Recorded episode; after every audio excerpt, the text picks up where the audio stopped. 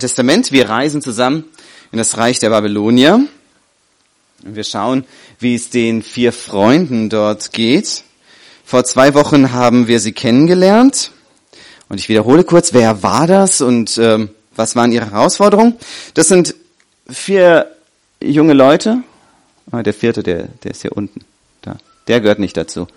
Äh, diese vier mh, hm, sind aus ihrer Heimat verschleppt worden von den Babyloniern. Sie sind Juden, sind äh, nach Babylon gekommen an den Palast und jetzt sagen die Babylonier zu ihnen, ihr gehört jetzt zu uns, ihr lernt jetzt eine neue Kultur, ihr kriegt neue Namen, eine neue Identität, vergesst, was vorher war. Ähm, wir haben große Perspektiven für euch und sie sollen umerzogen werden.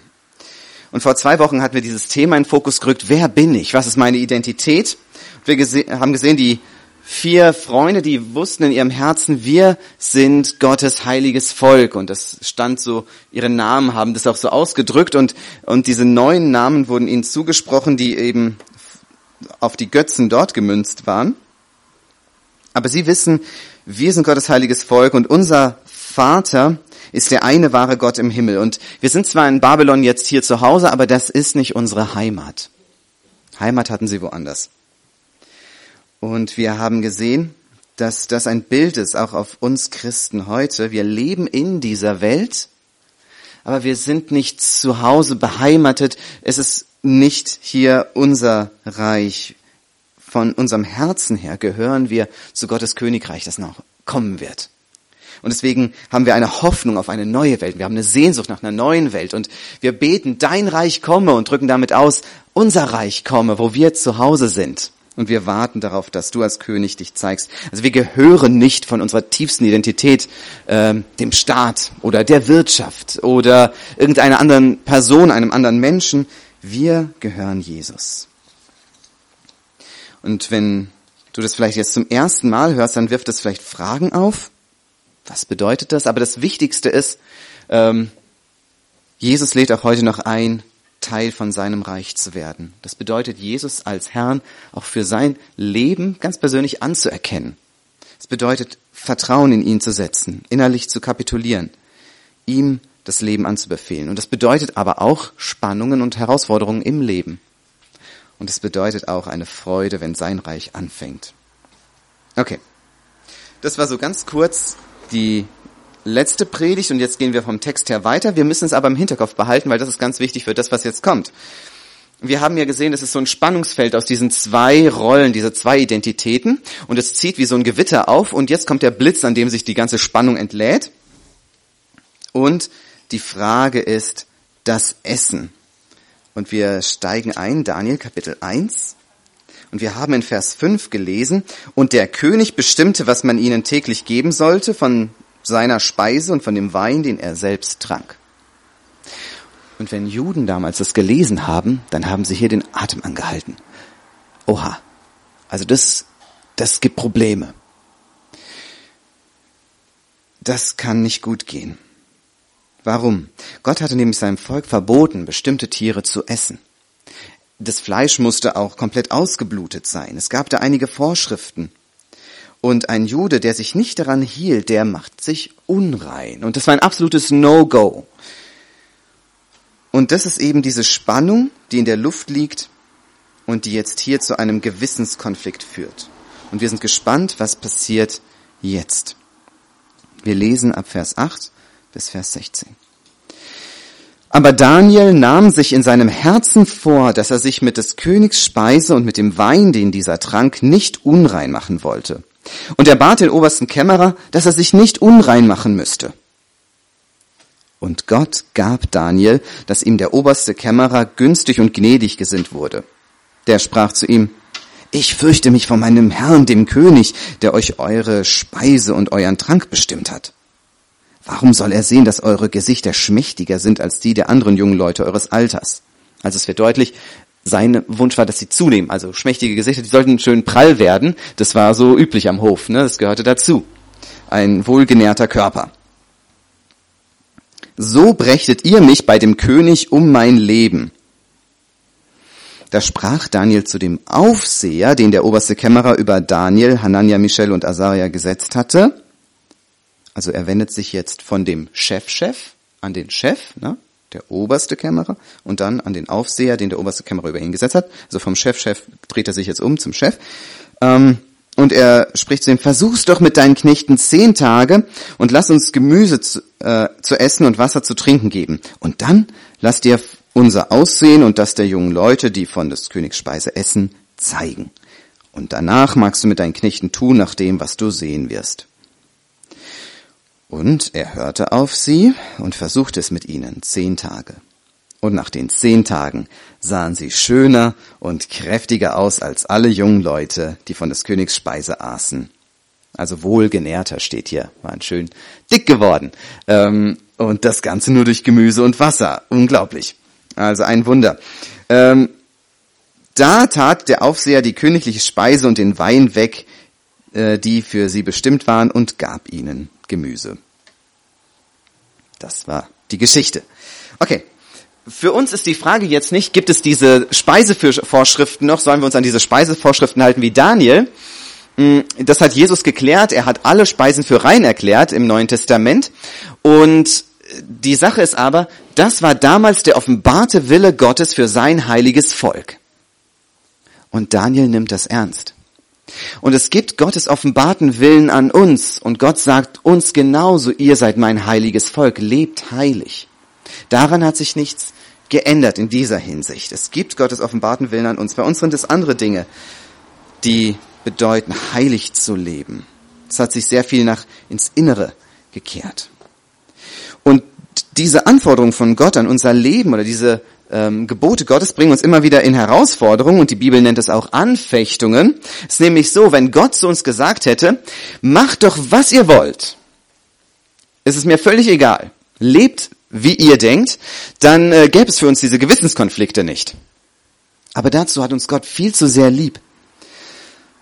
Und Gott sagt uns, was richtig ist, was gut ist. Er will uns nämlich in seine Gemeinschaft holen und er selbst ist heilig und er will, dass wir genauso sind, heilig. Und die Frage ist jetzt eben, die zentrale Frage für heute eben, wie bin ich standhaft in Gewissenskonflikten? Wie kann ich siegreich sein in Gewissenskonflikten? Und ich beschreibe, umschreibe Gewissenskonflikte so, Gewissenskonflikte oder Anfechtungen passieren dort, wo ich so leben will, wie Gott es will, und dann stoße ich auf Probleme, weil Menschen etwas anderes von mir wollen oder weil meine sündige Natur etwas anderes will. Also entweder von außen oder innerlich von mir. Also einige Beispiele. Stell dir vor, dein Chef kommt zu dir und fordert von dir, dass du gegenüber Kunden falsche Aussagen machst, um Stress vom Hals zu haben. Und er will, dass du so den Kunden begegnest. Und du weißt, Gott sagt, sei ehrlich. Oder du siehst Möglichkeiten, über illegale Wege an Geld zu kommen. Und du hast einen Wunsch, eben ein bisschen was dazu zu holen. Und Gott sagt, lebt aber so, dass ihr nicht wegen böser Dinge willen euch vor dem Staat verantworten müsst und zur Rechenschaft gezogen werdet wegen schlechter Dinge. Oder du spürst den Drang nach äh, Intimität und nach sexueller Stimulation und stehst in der Versuchung, dir das auf eine Weise zu holen, die die Bibel Unzucht nennt. Und die Liste geht weiter und weiter und weiter und ähm, kannst dich persönlich fragen, wo erlebe ich Anfechtungen oder Gewissenskonflikte, vielleicht auf der Arbeit oder wo ich im Internet unterwegs bin oder mit meinem Freundeskreis. Und wenn wir Gott und sein Wort zu Herzen nehmen, dann erleben wir das. Und ich erlebe das. Und es gibt immer wieder Situationen, in denen ich dann auf die Nase falle. Und ich brauche, also ich persönlich brauche Mut und ich brauche Klugheit, wie ich da siegreich in Gewissenskonflikte gehen kann. Und deswegen finde ich diesen Text so wichtig und so gut, weil es gibt hier einige knackige Punkte, die wir rausnehmen können für unser Leben. Und wir lernen an Daniel, was es heißt, in Gewissenskonflikten siegreich zu sein. Und das erste ist, Punkt eins Identität. Ich erkenne wer ich bin. Dieser Punkt ist so das Fundament, die Grundlage für alles weitere, was kommt. Weil solche Anfechtungen, dass jetzt unterschiedliche Seiten an mir ziehen, ich will das eine, Gott will das andere, mein Chef will das dritte oder so, dann kann man sich denken, ah, ich weiß nicht, was soll ich tun? Was ist jetzt das Richtige? Wie soll ich handeln? Und man fühlt sich hin und her gerissen und innerlich zerrissen und das ist ein ganz, ganz schlimmes Gefühl und eine schlimme Situation. Aber es gibt eine gewisse Klarheit, wenn ich weiß, wer bin ich eigentlich? Und das war die Predigt vor zwei Wochen. Und Daniel wusste, und das wird deutlich durch das ganze Buch, ich gehöre zu Gott. Ich gehöre zu Gottes heiligem Volk. Punkt. Und natürlich wollte Daniel auch gerne Fleisch essen. Er hatte nichts gegen Fleisch. Und natürlich wollte er keinen Stress mit dem König. Und natürlich will er nicht gerne ein Außenseiter sein. Aber wenn er sich hinsetzt und mal still wird und sich überlegt, was will ich eigentlich wirklich, was möchte ich im Leben, was ist mir wichtig, dann wusste er ganz klar, ich bin Gottes heiliges Kind und ich will heilig leben. Ich möchte mich nicht unrein machen. Und das lernen wir bei ihm. Anfechtungen haben so eine Unerträglichkeit, solange wir nicht innerlich Frieden haben, wer wir sind. Ich habe ein Bild mitgebracht, vielleicht geistert das manchmal so in unseren Köpfen herum, dass wir auf der einen Seite irgendwie zur Hälfte heilig sind, geheiligt, und auf der anderen Seite haben wir so eine sündige Natur. Und manchmal haben wir richtig Freude daran, das zu tun, was Gott möchte, und manchmal haben wir so eine richtige Freude daran, was Böses zu tun oder das zu tun, was Gott nicht möchte. Ähm, und irgendwie so, als wären wir 50 Prozent geheiligt und 50 Prozent sündig. Aber das ist nicht das, was die Bibel lehrt. Heilig tun, was Gott will, sündig, ich will tun, was Gott nicht will. Ähm, das ist nicht ganz richtig, deswegen streiche ich das mal durch. Die Bibel, vor allem im Römerbrief wird das ganz deutlich, Paulus hat ein anderes Bild, wenn man das jetzt mal so darstellen möchte. Er sagt, von Natur aus ist der Mensch ein sündiges Wesen und da, wo ein Mensch sich zu Gott bekehrt und eine Wiedergeburt erlebt, passiert ein Wunder in dem Menschen, dass nämlich der Heilige Geist in ihn einzieht und er wird eine neue Kreatur. Und Paulus spricht, das ist ganz interessant, an drei Stellen von dem inneren Menschen, der heilig ist und tun will, was Gott will. Und das Fleisch, so nennt er das, sündig, will tun, was Gott nicht will. Er spricht von dem heiligen inneren Menschen. Er sagt zum Beispiel in Römer 7, Vers 22, ich habe Lust an Gottes Gesetz, also ich habe hab richtig Freude daran, das zu tun, was Gott will, in meinem inneren Menschen. Und damit macht er deutlich, das ist mein Kern. Das ist meine Identität. Außenrum, ja, da gibt es noch das, was er das Fleisch nennt oder die sündige Natur oder das alte Ich, in dem stecken wir noch drin und das sorgt immer wieder für Spannungen. Das sorgt immer wieder für Herausforderungen, die Paulus auch beschreibt und sagt, ich bin manchmal so hin und her gerissen, aber er weiß immer die ganze Zeit ganz klar, innerlich, ganz das Zentrum, ich bin heilig. Und das ist meine Identität. Es ist nicht 50-50 wie Jekyll und Hyde oder wie Harvey Two-Face oder so. Also wenn ich als Christ einen Konflikt spüre zwischen, ja, eigentlich will ich schon das tun, was Gott will. Und aber auf der anderen Seite, ich, ich will aber auch irgendwie, irgendwie manchmal habe ich keinen Bock drauf. Dann zeigt es nicht, dass ich kein Kind Gottes bin, sondern das ist normal für jeden Christen. Das sind Spannungen, die Christen erleben. Aber wir müssen uns bewusst machen, das sind nicht zwei Triebe auf Augenhöhe, sondern dieses sündigen Wollen. Das ist wie so ein böses Virus, das da immer noch drin steckt in dem, in diesem sündigen Fleisch. Paulus nennt es so, wenn ich tue, was ich eigentlich nicht will, dann tut es die Sünde, die in mir wohnt. Also er trennt es sehr stark von dem, was er in seiner Identität ist. So, und äh, das können wir hier mitnehmen, dass wir uns bewusst machen, wer bin ich wirklich? Und wenn ich weiß, wer ich wirklich bin, dann folgt daraus, was ich auch wirklich will von meinem Leben. Das, was ich mir wirklich für mein Leben wünsche. Vielleicht braucht es manchmal so einen stillen Moment und eine Zeit mit Gott im, im Bibellesen und Beten, dass wir das uns klar machen. Was will ich eigentlich im Leben? Zweitens, jetzt kommt Vers 8. Wir lesen, Daniel nahm sich in seinem Herzen vor, dass er sich mit des Königs Speise nicht unrein machen wollte.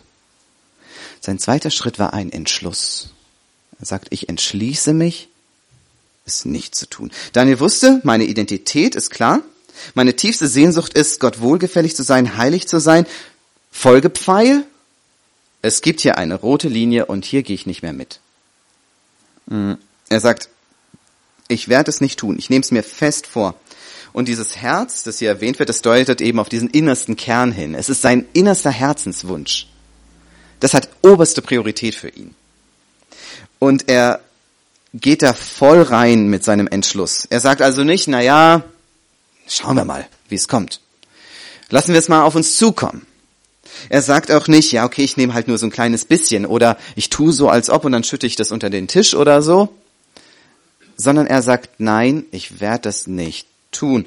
Und er weiß, dass er das vorher klären muss, weil sonst der Druck zu groß ist, die Versuchung zu stark und das Fleisch zu schwach.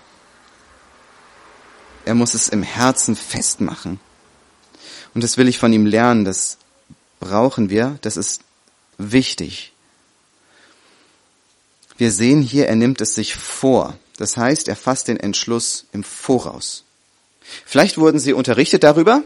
Leute, ihr kriegt hier das Beste, was es gibt. Ihr kriegt die Speisen des Königs. Und schon da merkt, okay, es kommt was auf mich zu. Und er fasst im Voraus diesen Schluss. Er nimmt sich im Herzen vor, heißt es.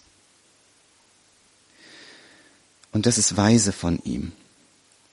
Dass wir den Entschluss dann fassen, wenn wir noch klar sehen und nicht dann, wenn der Sturm tobt und wenn es losgeht. Er wartet nicht, bis der Tisch reich gedeckt ist und die vollen Teller ihm vorgesetzt werden und jemand ihm einen Becher mit Wein in die Hand drückt und er jetzt da sitzt und alle anfangen zu essen und er sich dann überlegt, okay, wie will ich jetzt grundsätzlich damit umgehen? Als David dem Goliath entgegengerannt ist, hatte er schon die Steine. Es war nicht so, dass er dann abgebremst ist und dann gesagt hat, okay, Goliath, Moment mal, warte kurz hier, ich hol mal schnell was. Ähm, er hatte schon vorher überlegt, mit welcher Strategie gehe ich denn da rein?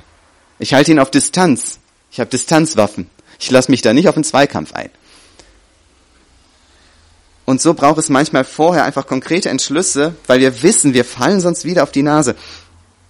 Ähm, zum Beispiel, ähm, ein persönliches Beispiel, als Lisa und ich eine feste Beziehung angefangen hatten, dann hatten wir beide den Wunsch, kein Sex vor der Ehe. Und dann war das etwas, was wir uns vorher irgendwie vorgenommen hatten. Wir haben Dinge uns besprochen, Dinge festgelegt, wo wir gesagt haben, das und das und das sind Tabus, das sind Bereiche, da wollen wir uns gegenseitig auch darauf hinweisen und das wollen wir nicht tun ähm, und haben darüber gesprochen. Einfach von dem Wissen her, wenn man dann irgendwann mal romantisch zu zweit kuschelt, dann ist es der falsche Augenblick, um so Grundsatzentscheidungen zu treffen weil man schon zu sehr in diesem Sog drin ist, um klar zu denken. Oder anderes Beispiel, wenn ich weiß, dass mein Chef etwas von mir verlangt, was ich nicht tun möchte und tun kann, dann ist es der falsche Augenblick, so Grundsatzentscheidungen zu treffen, wenn er ins Zimmer platzt und mich anschaut und mir was in die Hand drückt, manchmal ist man überrumpelt und dann geht's nicht anders. Dann muss man in dem Augenblick, und Gott schenke uns Gnade, dass wir dann das Richtige tun und wenn wir auf die Nase landen, ist die Vergebung da. Aber es gibt, also zumindest bei mir im Alltag, gibt's immer wieder Situationen, die wiederholen sich. Und die Situation kenne ich und ich weiß, da kommt was. Und ich kann mich hinsetzen und mir überlegen, wie will ich denn reagieren, wenn es wiederkommt.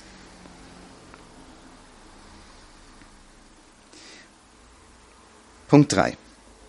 Daniel ergreift die Initiative, er geht den ersten Schritt. Er weiß, wer er ist? Check. Er weiß, was er im Leben wirklich will? Check. Er fasst einen Entschluss? Check. Und jetzt sagt er, ich weiß von den ganzen Babyloniern, die werden mir hier nicht entgegenkommen von, von sich aus und sie werden sagen, hey, hast du da irgendwelche Bräuche und so?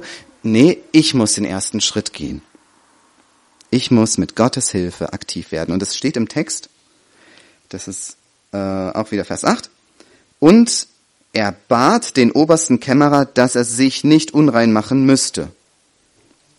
Das heißt, er nimmt also seinen Mut zusammen, geht zu seinem Chefchef äh, und sagt, Hallo, Euer Ehren, ich bin Jude, ich möchte Yahweh dienen. Es wäre falsch vor ihm, wenn ich das hier esse und ich bitte gewährt mir die Gnade, das nicht tun zu müssen.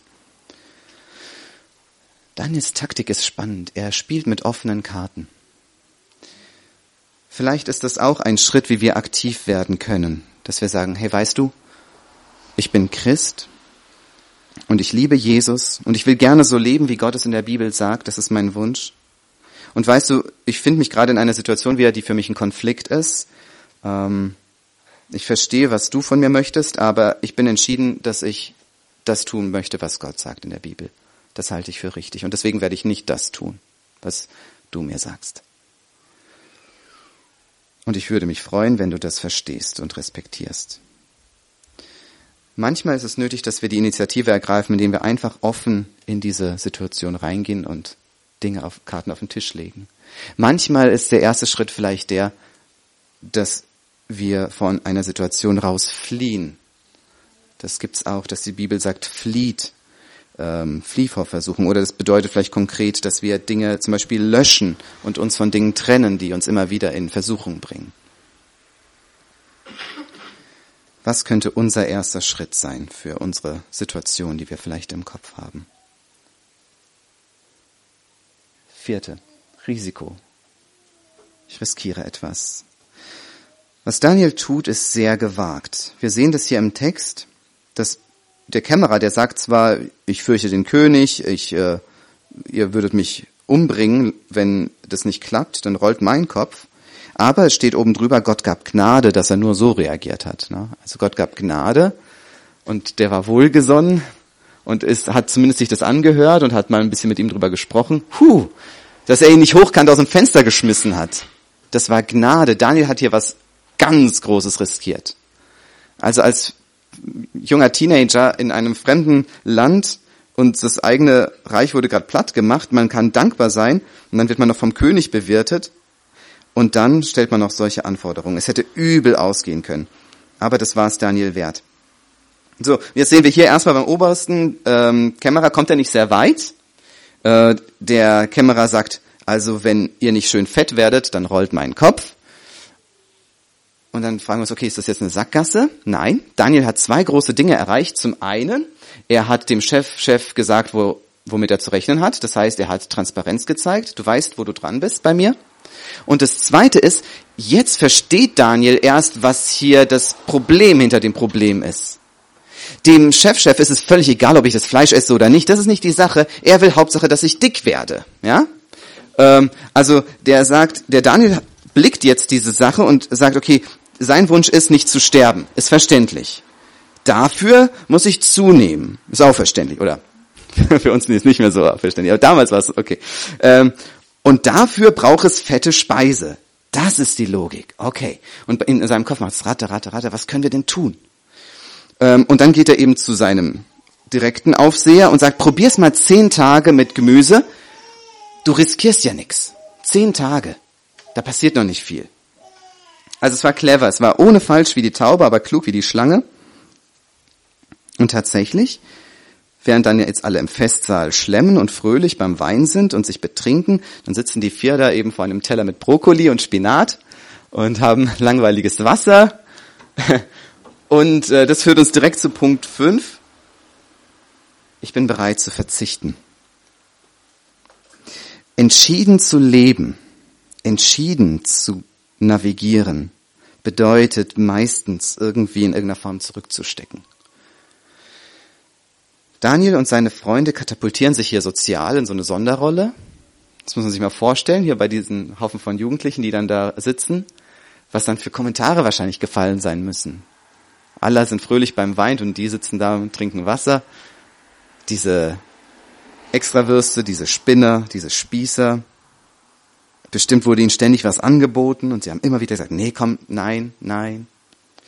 Was für eine Selbstbeherrschung auch, ne? dass man sich ein Spinat reinschaufelt, während dort das Steak duftet. Also es ist auch was für ein Verzicht, was für eine, was für eine Selbstbeherrschung. Das ist schon heftig. Oder mh, hm, wenn wir entschieden für Gott leben, dann kann es bedeuten, dass wir bei Anerkennung Abstriche machen, dass wir vielleicht bei irgendwelchen Freundschaften dass Abstriche gemacht werden oder dass wir eine Beförderung sausen lassen oder Geld ähm, nicht haben, das wir sonst hätten. Wer sich entscheidet, die Wahrheit zu sagen, wird vielleicht auch mal zur Schnecke dafür gemacht. Wer sich entscheidet, großzügig zu spenden, kann sein, dass er dann seinen Urlaub dafür streichen muss. Wer sich entscheidet, sexuell rein zu sein, der muss gegen innere Triebe ankämpfen. Und es ist ein Wunder und Gnade von Gott, wenn wir die Kraft finden, einen unbequemen Weg zu gehen. Es ist Gnade. Aber Jesus nennt diesen Weg Selbstverleugnung. Jesus sagt, wer mir nachfolgen will, der verleugne sich selbst und dann nehme er sein Kreuz auf sich und folge mir nach. Das führt uns zum letzten Punkt und das ist Freude. Ich darf lächeln auch mit Tränen in den Augen. Was meine ich damit? Man könnte hier den Eindruck bekommen, oh wir armen, armen Christen. Wie blöd, dass wir immer Anfechtungen haben. Wir sind die bemitleidenswertesten Menschen auf dem Planeten. Aber das ist nicht wahr. Es stimmt, dass es manchmal schwer ist, ja, entschieden für Gott zu leben. Und ich denke an Christen, die für ihren Glauben verfolgt werden. Oder auch Momente, wo wir vielleicht unsere Wünsche begraben müssen für ein höheres Ziel. Und es tut manchmal weh und es bringt Tränen, aber wir dürfen lächeln. Und das, das passt so gut zu dem, was wir in der ersten Teil des Gottesdienstes gehört haben. Gott belohnt. Wie ist es hier bei Daniel? Hier lesen wir, Gott gab ihnen Einsicht und Verstand für jede Art von Schrift und Weisheit. Gott gibt ihnen nicht nur Gnade vor dem Obersten, sondern dann auch Erfolg. Und dann am Ende stehen sie vor dem König. Und dann heißt es in Vers 19, und der König redete mit ihnen, und es wurde unter allen niemand gefunden, der ihnen gleich war. Und sie wurden des Königs Diener. Sie waren zehnmal klüger und so weiter und so weiter. Gott segnet sie hier durch Erfolg. Sie waren im Kleinen treu und werden nun über Großes gesetzt. Das kann Gott tun. Es gibt aber auch viele Geschichten in der Bibel, wo es nicht so ausgegangen ist. Es gibt viele Beispiele in der Bibel und auch in der Kirchengeschichte, wo es nicht so ausgegangen ist. Stephanus wurde gesteinigt, weil er entschieden für Jesus gelebt hat. Petrus wurde der Überlieferung nach über Kopf gekreuzigt. Paulus hat sich entschieden, fürs Reich Gottes ein Leben lang auf eine Ehefrau und Kinder zu verzichten. Die Christen in Ephesus haben Zauberbücher verbrannt, von denen sie sich distanziert haben und dadurch einen wirtschaftlichen Riesenschaden gehabt, also mehrere Millionen Euro, die da in Rauch aufgegangen sind. Aber Gott verspricht zwei Arten von Freude, zwei Arten von Glück. Das eine wird deutlich, wenn Jakobus schreibt, ihr lieben Brüder, haltet es für Freude, wenn ihr in Anfechtung fallt. Man denkt sich so, hä? Warum? Das ist komisch. Oder Jesus sagt, in den Momenten, wo ihr verfolgt werdet, hüpft vor Freude. Man denkt sich, wie bitte? Und Jesus macht dann direkt deutlich, was er damit meint. Er sagt, denn euer Lohn wird groß sein im Himmel. Also Jesus verspricht eine Freude, die kommen wird, eine zukünftige Freude. Das ist die eine Art von Freude. Paulus sagt auch, die Herrlichkeit bei Gott wird so hammermäßig sein und der Lohn so groß, dass es nicht ins Gewicht fällt gegenüber dem, was ich hier jetzt verzichten muss und durchgehen muss. Und äh, das ist eine Art von Freude, auf die wir uns freuen können äh, und die sich irgendwann mal erfüllt. Jesus sagt, ihr werdet hundertfach belohnt werden. Er hat es uns versprochen. Und dann gibt es eine andere Art von Freude, eine andere Art von Glück, die Jesus auch manchmal in solchen Momenten in unser Leben jetzt fließen lässt. Dieser tiefe Friede, wenn man weiß, das, was ich jetzt gerade tue und wie ich mich entschieden habe, es ist richtig. Ich weiß, ich tue gerade das Richtige. Ich tue genau das, was Gott will und was mein innerer Mensch zutiefst will, auch wenn mein äußerer Mensch, mein Fleisch vielleicht protestiert und sich dagegen sträubt. Paulus bezeichnet diesen Zustand in 2. Korinther 6.10 mit, wir sind die Traurigen, aber allezeit fröhlich. Er sagt, wir haben immer diesen Mix aus traurig sein und fröhlich sein. Und solange wir hier auf der Erde sind, gibt es nie die ungemischte Freude. Und das wird klar, wenn wir auf diesen Menschen schauen. Wenn wir, wenn wir so leben, dass der innere Mensch sich freut, dann gibt es immer wieder Probleme bei dem Äußeren. Deswegen ruft Paulus, wer wird mich erlösen von diesem todverfallenen Leib? Und wir seufzen und sehen uns damit, dass wir, dass wir ganz bei dem Herrn sind und dieses Schwarze da endlich weg ist. Ähm, aber umgekehrt, wenn wir so leben, dass das Schwarze sich freut, wenn wir der Sünde nachgeben, dann haben wir auch ein Stück weit einen Genuss, wir befriedigen unsere Triebe, das, was wir gerade wollen, das stillen wir, aber innen drin merken wir, da ist eine Leere oder eine Traurigkeit. Wir merken, es war nicht in Ordnung.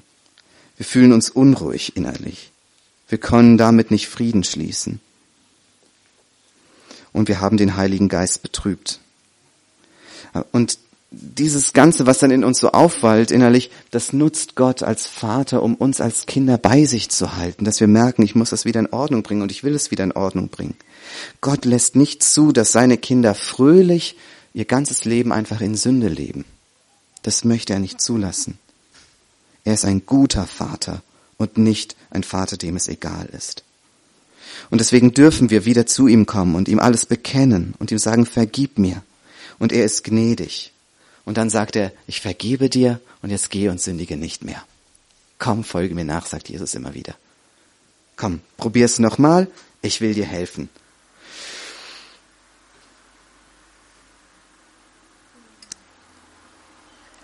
Das ist dieser, wenn wir das tun, was Gott möchte, dann ist das diese Freude, die Gott manchmal schenkt. Ich tue das Richtige und das ist ein Frieden, den ich fühle, eine Freude.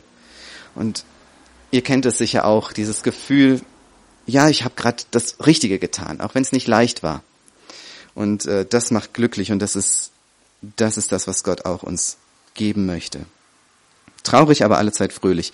Ich möchte ähm, ein beeindruckendes Beispiel zum Schluss bringen, wo jemand entschieden für Jesus gelebt hat und dabei Unglaubliches durchgemacht hat und den Genuss, den er währenddessen hatte, ich fand das so krass, deswegen möchte ich das aus einem Buch vorlesen von John G. Payton.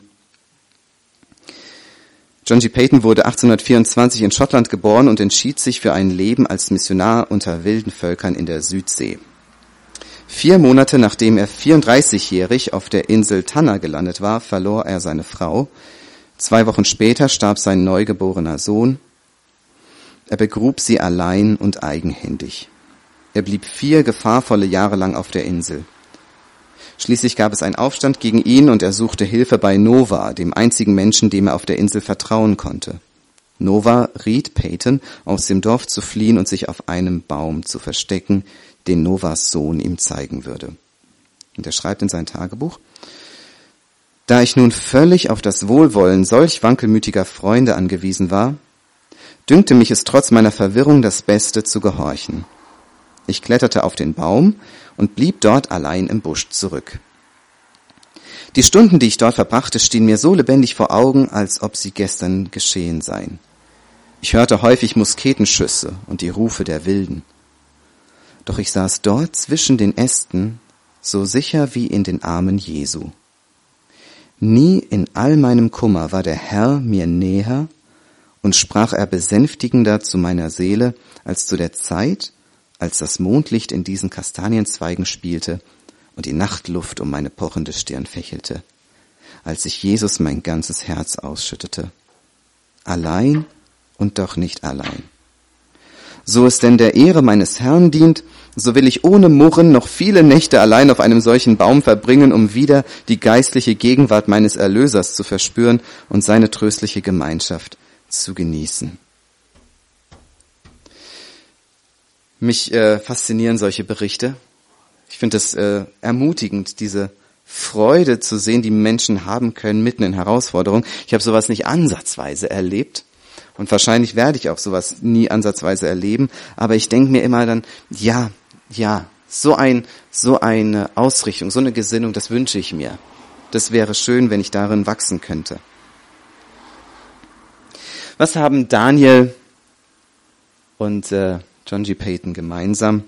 Sie wussten, wer sie waren, wo sie hingehörten.